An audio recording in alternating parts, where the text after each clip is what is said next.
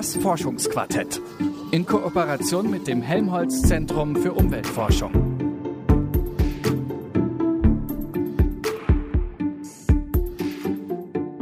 Um die 15.000 Corona-Neuinfektionen in Deutschland. Das meldet das Robert-Koch-Institut inzwischen täglich. Aber mit dieser Zahl werden nur die Menschen erfasst, die sich testen lassen. Die Dunkelziffer, also die Anzahl der tatsächlich mit Covid-19 infizierten Personen, ist wahrscheinlich viel größer. Aber wie kann man denn jetzt feststellen, wie die Corona-Lage in einer Stadt wirklich ist? Eine Gruppe von Wissenschaftlerinnen und Wissenschaftlern ist dem Virus ins Abwasser gefolgt. Die meisten Menschen lassen sich nur testen, wenn sie die Covid-19-typischen Symptome entwickeln. Das sind meistens Husten und Halsschmerzen und der Verlust des Geschmacks- und Geruchssinnes. Fakt ist aber, viele Krankheitsverläufe, vor allem bei jungen Personen, gehen ohne diese Symptome vonstatten. Auf die Idee, zur Arztpraxis oder zum Testzentrum zu gehen, kommen die meisten also überhaupt gar nicht. Trotzdem stecken sich so viele unbemerkt an. Seit dem Frühling forschen deshalb Wissenschaftlerinnen und Wissenschaftler von verschiedenen Instituten an einem anderen Weg, die tatsächliche Verteilung des Virus in Städten zu ermitteln. Dafür betreiben sie ein sogenanntes Abwassermonitoring. Sie messen also, wie hoch die Viruslast im Abwasser ist. Ich spreche jetzt mit zwei Forschern des Helmholtz-Zentrum für Umweltforschung über dieses Projekt. Einmal mit Hauke Harms, er ist Leiter des Projekts, und mit René Kallis, er ist für die Probenaufbereitung und die PCR-Analytik verantwortlich. Was genau das heißt, das klären wir gleich. Hallo an Sie beide. Hallo. Hallo. Eine Studie der Charité hat Ende März gezeigt, dass infektiöse Coronaviren nicht in größeren Mengen im Stuhl nachgewiesen werden können. Man kann sich also nicht über das Abwasser anstecken. Warum funktioniert denn das Abwassermonitoring trotzdem? Also die Viren bestehen ja einerseits aus einer Hülle und ihrem Erbgut. Und beides wird benötigt, um infektiöse Partikel zu bilden. Und das, was die Kollegen an der Charité nachgewiesen haben, ist im Grunde genommen beides. Also ich brauche die infektiösen Bestandteile der Hülle, um eine Infektion hervorzurufen. Und was wir nachweisen im Abwasser, das ist das Erbgut, also die RNA. Und die ist noch vorhanden. Die ist auch nachgewiesen worden in dieser Studie, ähm, soweit ich weiß. Und deswegen funktioniert das Ganze auch. Die Virenlast im Abwasser, die ist ja, wie ich das mir vorstelle, stark verdünnt. Reicht es denn wirklich aus, um sich ja so ein richtig konkretes Bild vom Infektionsgeschehen machen zu können? Wichtig ist ja, dass wir im, im Bereich der äh, Grenzwerte, die politisch festgelegt werden, die diskutiert werden, eine Messung machen können. Und das, das können wir. Also wir sind in der Lage, äh, das RNA-Erbgut dieser Viren nachzuweisen, äh, dort, wo es letztendlich wichtig ist, um, um dann beispielsweise 50 Infizierte pro 100.000 Einwohner pro Woche nachzuweisen. Das ist also ein ganz glücklicher Umstand, dass das möglich ist, trotz all dem anderen, was in diesem Abwasser natürlich enthalten ist und was man natürlich da kann der René Kallis sicher noch mehr drüber sagen, mühsam entfernen muss, um dann auch äh, tatsächlich auf dieses Erbgut äh, anzusprechen. Mhm. Na dann erzählen Sie mal, Herr Kallis, ähm, was da noch alles gemacht werden muss, dass man überhaupt ja, das Abwasser benutzen kann für dieses ja, besondere Analyseverfahren. Also wie Sie ja schon gesagt haben, ist, sind die Viren in dem Abwasser natürlich stark verdünnt. Deswegen müssen wir die erstmal aufkonzentrieren. Und ja, ich weiß nicht, können sich das sicherlich vorstellen, da kommt eine ganze Menge an Abwasser in so einer Kläranlage an und im Endeffekt nehmen wir gar nicht so viel Volumen von dem Abwasser. Wir arbeiten derzeit mit 40 Millilitern und konzentrieren daraus die Viruspartikel. Ähm, das machen wir mit einer ähm, relativ alten Methode. Wir nutzen Polyethylenglykol, das ist ein Stoff, der unspezifisch Viren bindet, also nicht bloß SARS-Coronaviren 2, ähm, sondern auch andere Viren. Und das können wir dann aber abzentrifugieren, sprich wir können die flüssige Phase von der festen Phase trennen und haben so die Viruspartikel aufkonzentriert. Und so ein Abwasser ist natürlich sehr, sehr schmutzig und ähm, da sind sehr viel, wir nennen das inhibitorische Stoffe enthalten, die so eine PCR so im Nachweis dann auch stören können. Also so ein Enzym, eine, PCR, eine Polymerase, die wir in der PCR brauchen, ist auch ein sehr feinfühliges Enzym und die wird dadurch inhibiert, sprich wir müssen das alles erst wegreinigen und dann müssen wir natürlich auch erst die RNA spezifisch aufarbeiten, sprich auch nochmal reinigen, um sie dann mit der PCR nachzuweisen. Also es sind ein paar Schritte, die dauern ähm, bei uns im Moment äh, vier Stunden, wenn die Probe ankommt, bis zum Analyseergebnis, wenn wir natürlich eine einzelne Probe haben. Wenn wir mehrere haben, dauert es ein bisschen länger. Jetzt sind wir schon recht viel ins Detail gegangen. Was ist denn jetzt eigentlich das konkrete Ziel von Ihrem Projekt? Das Ziel ist letztendlich mit relativ wenig Tests äh, relativ robuste und äh, gut verwendbare Aussagen über den Infektionsgrad der Bevölkerung zu machen. Also im Moment äh, messen wir ja jedes, jedes Individuum und das ist natürlich alles andere als systematisch. Äh, wenn wir jetzt im Abwasser messen, äh, zu dem jeder beiträgt jeden Tag, dann haben wir natürlich eine viel systematischere Information darüber, eine, eine integrierende, über die ganze Bevölkerung integrierende äh, Information, äh, die wir verwenden möchten. Nicht erst durch Corona ist Abwassermonitoring ins Gespräch gekommen, das gab es auch schon vorher, oder? Es gab äh, Abwassermonitoring in Bezug auf Drogenkonsum beispielsweise. Also im Abwasser ist der Drogenkonsum in großen Städten nachgewiesen worden, äh, kann auch lokalisiert werden. Äh, Drogen, das sind lösliche Stoffe, die verteilen sich auch viel breitwilliger im, im Wasser. Also es ist viel einfacher, da eine repräsentative Probe zu nehmen. Äh, das hat man bisher gemacht. Was das Abwassermonitoring von Krankheiten betrifft, da gibt es auch gewisse Erfahrungen. Man hat beispielsweise äh, im, im, Zusammenhang mit Polio-Epidemien solche Untersuchungen gemacht. Äh, man kann aber sagen, dass das nicht sehr entwickelt ist letztendlich. Also äh, mikrobiologisch oder virologisch äh, hat man da einiges gemacht, aber die Verknüpfung der ganzen Prozessschritte, von der Probennahme bis hin zur, zur Modellierung von Ergebnissen und der Übertragung auf das, was so in der, in der Bevölkerung los ist, äh, das ist nicht, nicht gut entwickelt. Also man kann schon sagen, das Abwassermonitoring oder die Abwasserepidemiologie, wie wir da jetzt auch sagen, äh, die steht schon am Anfang. Herr Kallis, Sie haben ja schon von der PCR-Analytik gesprochen oder generell von dem Begriff PCR. Jetzt für alle, die das durch den Biologieunterricht nicht mehr ganz so sehr im Kopf haben, können Sie noch mal erklären, was das genau ist und wie das im Abwassermonitoring funktioniert? Also die Abkürzung steht für Polymerase Chain Reaction, also auf Deutsch Polymerase-Kettenreaktion. Und man macht sich im Grunde genommen ganz natürlichen Prozess zunutze. Wenn wir unser Erbgut vermehren wollen, äh, brauchen wir auch Polymerasen, die haben wir auch im Körper vorhanden. Das hat auch jeder Organismus, der irgendwie lebt oder quasi lebt, so wie das Viren tun. Ähm, wir brauchen das einfach, um Erbgut zu vermehren. Und das macht man sich in der Biotechnologie dann auch zunutze. Wir nehmen also ein Enzym, das aus wenig RNA oder auch DNA. Also es basiert eigentlich auf einem DNA-Prinzip. Es gibt aber auch ähm, andere Polymerasen.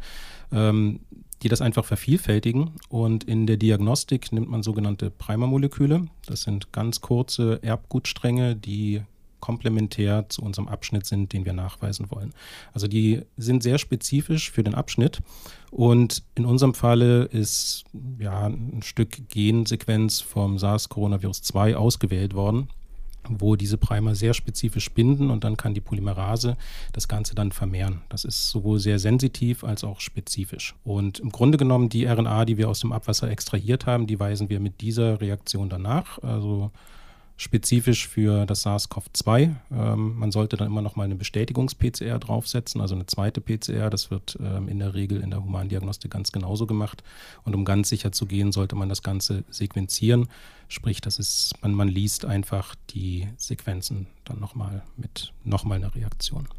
Und das können Sie für jedes Agens machen, das Sie im Abwasser finden, solange es Erbgut hat. Also das funktioniert theoretisch auch für andere Viren. Das, das äh, funktioniert für jeden Organismus, der irgendwo vorhanden ist. Das klingt alles schon relativ aufwendig und Sie arbeiten ja auch noch mit Kläranlagen zusammen. Das heißt, da kommt ja nochmal ein externer Faktor hinzu. Im Mai haben Sie schon mit 20 Kläranlagen zusammengearbeitet. Wie kann ich mir denn dieses ja, Verfahren oder die Zusammenarbeit auch mit den Betreibern vorstellen?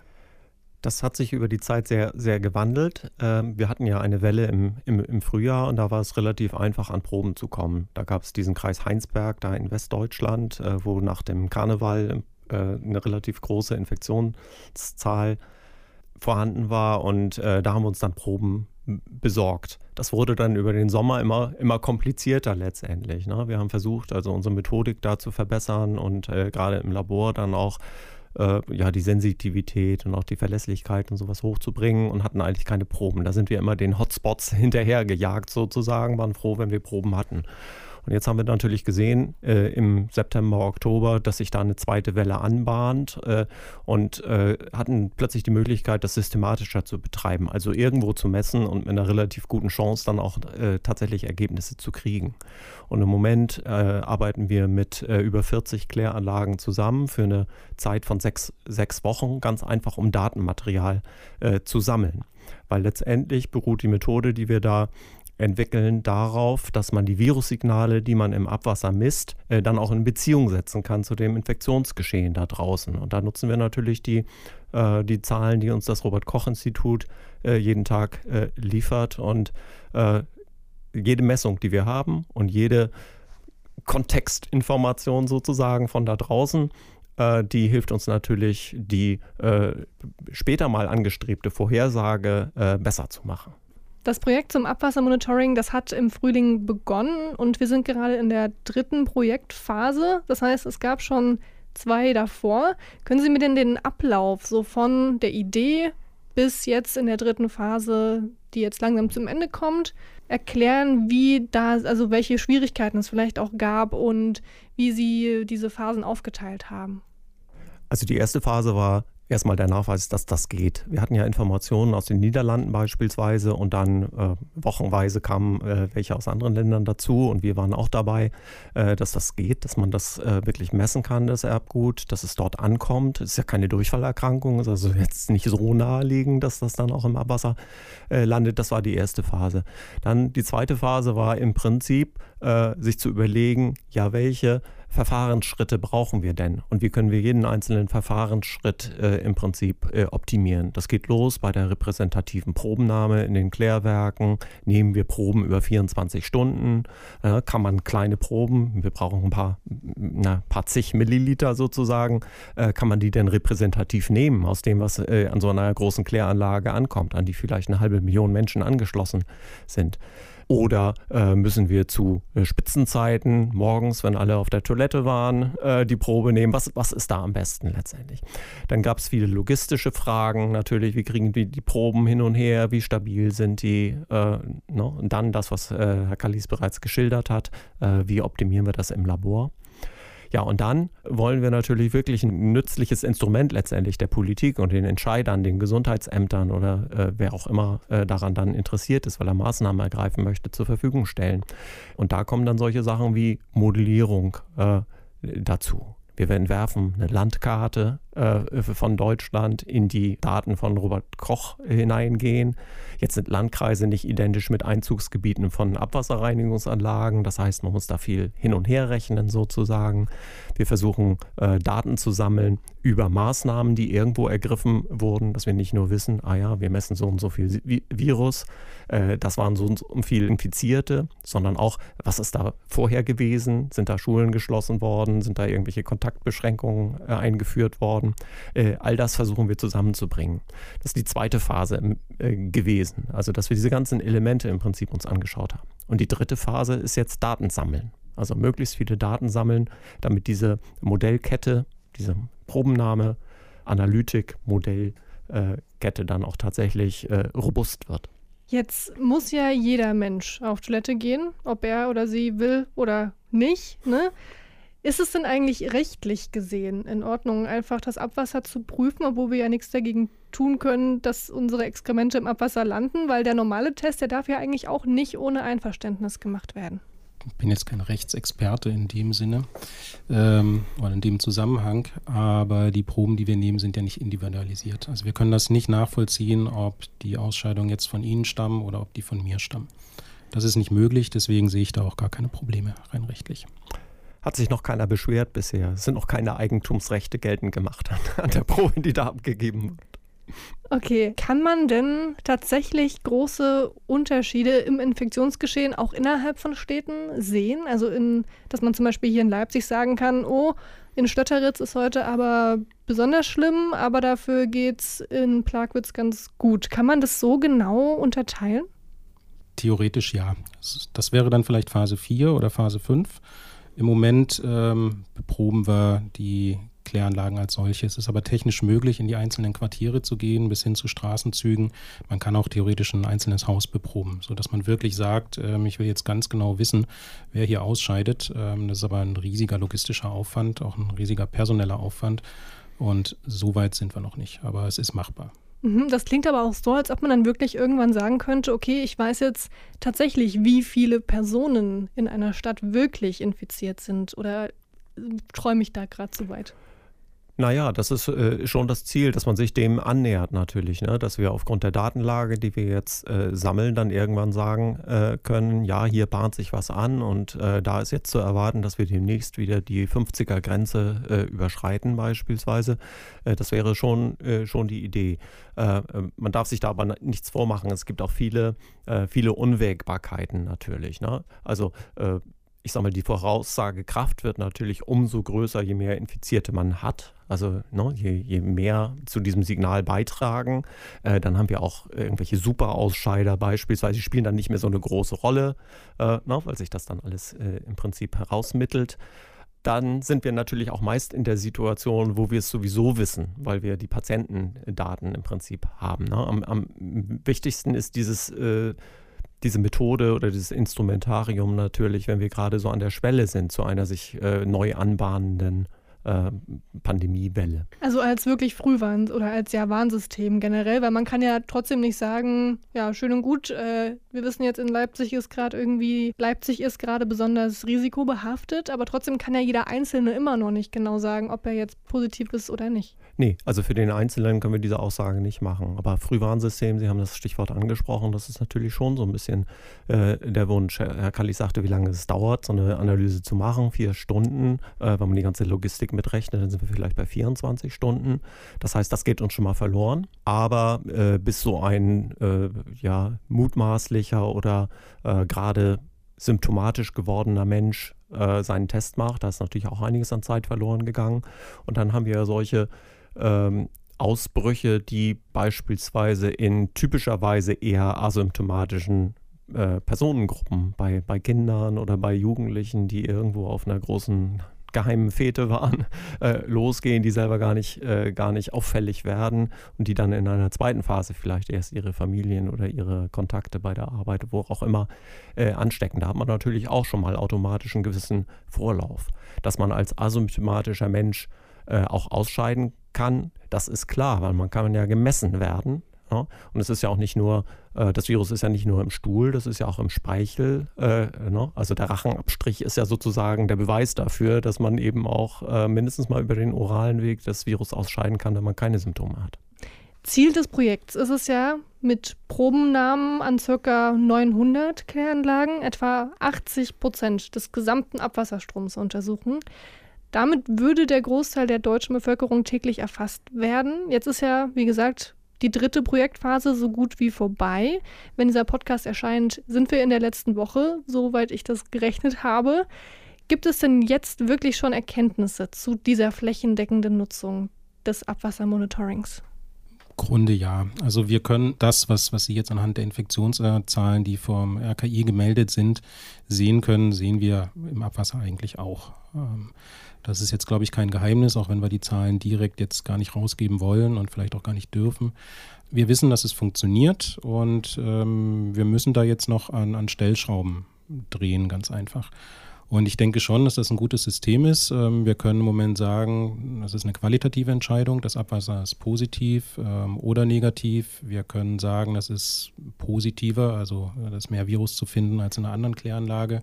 Wir können auch sagen, ob es einen ähm, Anstieg oder einen Abfall im Signal in der Kläranlage gibt. Was wir jetzt noch nicht sagen können und ob wir das jemals werden tun können, das ist dann auch noch eine Frage, ähm, ist die tatsächliche Quantität. Dass wir sagen, so und so viele Leute sind in diesem Einzugsbereich tatsächlich infiziert. Da gibt es viel zu viele Unbekannte, die wir vielleicht auch gar nicht mit reinrechnen können. Aber so weit sind wir und im Grunde genommen ist es eine logistische Herausforderung, gar nicht mehr unbedingt ähm, eine labortechnische Herausforderung, dass wir das auch mit 900 Kläranlagen durchführen könnten. Also das würden wir auch selber nicht machen. Ne? Also wir sind Forscher und wir versuchen diese Methode zu etablieren, also ein Protokoll zu, zu erstellen, das so äh, einfach ist, äh, dass es eben auch nach draußen gegeben wird. Ne? Äh, nachher äh, geht es letztendlich darum, diese Methode auszurollen landesweit oder zur Verfügung zu stellen, sodass äh, dass jeder, jeder, der, äh, ich sag mal, in der Nähe eines Labors ist, sozusagen, also große Kläranlagen, die haben ihre Labors und ansonsten hat natürlich jeder Landkreis, jede Kommune auch die Möglichkeit, solche, solche Tests machen zu lassen. Das wäre letztendlich die Idee. Und könnten Sie schon eine vorsichtige Prognose abgeben, wann es soweit sein könnte? Schwierig. Das ist sehr, in der Tat sehr schwierig, weil das entscheiden im Endeffekt ja nicht wir. Also wir wissen, dass das Interesse da ist. Also es gibt Anfragen aus, aus Kommunen, aus Landkreisen, von den Kläranlagenbetreibern selbst, das auch durchführen zu wollen. Und wie Hauke gerade gesagt hat, geben wir diese Protokolle natürlich auch weiter, dass das dann auch dezentral natürlich gemacht werden kann, weil es macht in der Tat keinen Sinn, da ähm, jeden Tag 900 Kläranlagenproben durch, durch die ganze Republik zu schicken, wenn das vor Ort vielleicht schneller gemacht werden kann, auch mit weniger Aufwand. Aber wann das soweit sein wird, ähm, also ich würde mich jetzt in die Welt der Spekulation begeben. Also es wird irgendwann eine Schwelle überschritten werden, wo sich die Nützlichkeit dieser zusätzlichen Methode, die natürlich nie die Patiententestung oder irgend so etwas äh, ergänzen, äh, ersetzen wird oder auch die Corona-Warn-App oder was man an, an, Instrumenten noch so hat im Instrumentarium.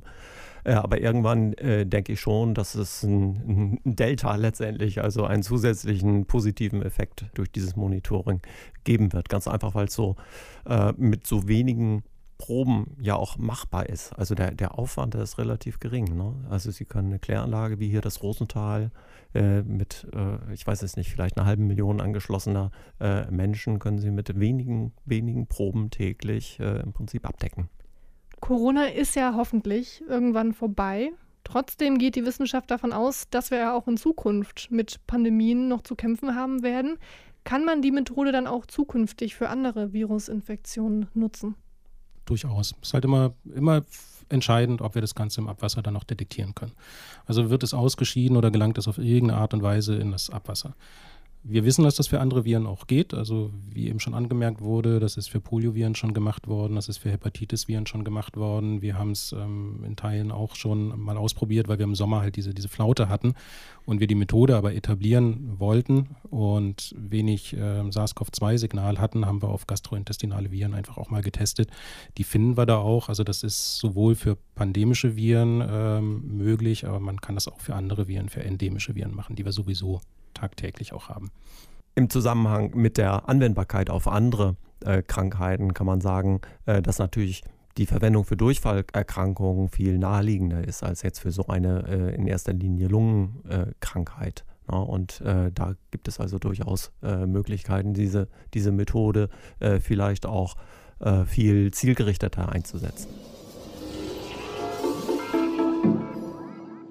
Das SARS-CoV-2-Abwassermonitoring ist ein vielversprechendes Testverfahren, mit dem wir in Zukunft leichter, kostengünstiger und genauer das Infektionsgeschehen beobachten könnten. Noch ist die Forschung zu diesem Projekt aber noch nicht abgeschlossen. Das haben mir Hauke Harms und René Kallis vom Helmholtz-Zentrum für Umweltforschung erzählt. Das war's mit dieser Folge vom Forschungsquartett. Lasst uns gerne wissen, wie es euch gefallen hat. Da könnt ihr uns auch gerne eine E-Mail schreiben an forschungsquartett.detektor.fm und lasst uns auch gerne ein Abo da, dann verpasst ihr auf alle Fälle keine Folge mehr. Das Forschungsquartett, das gibt's auch auf www.detektor.fm und überall da, wo es Podcasts gibt. Ansonsten dann bis nächste Woche. Mein Name ist Mary Einter. Ciao.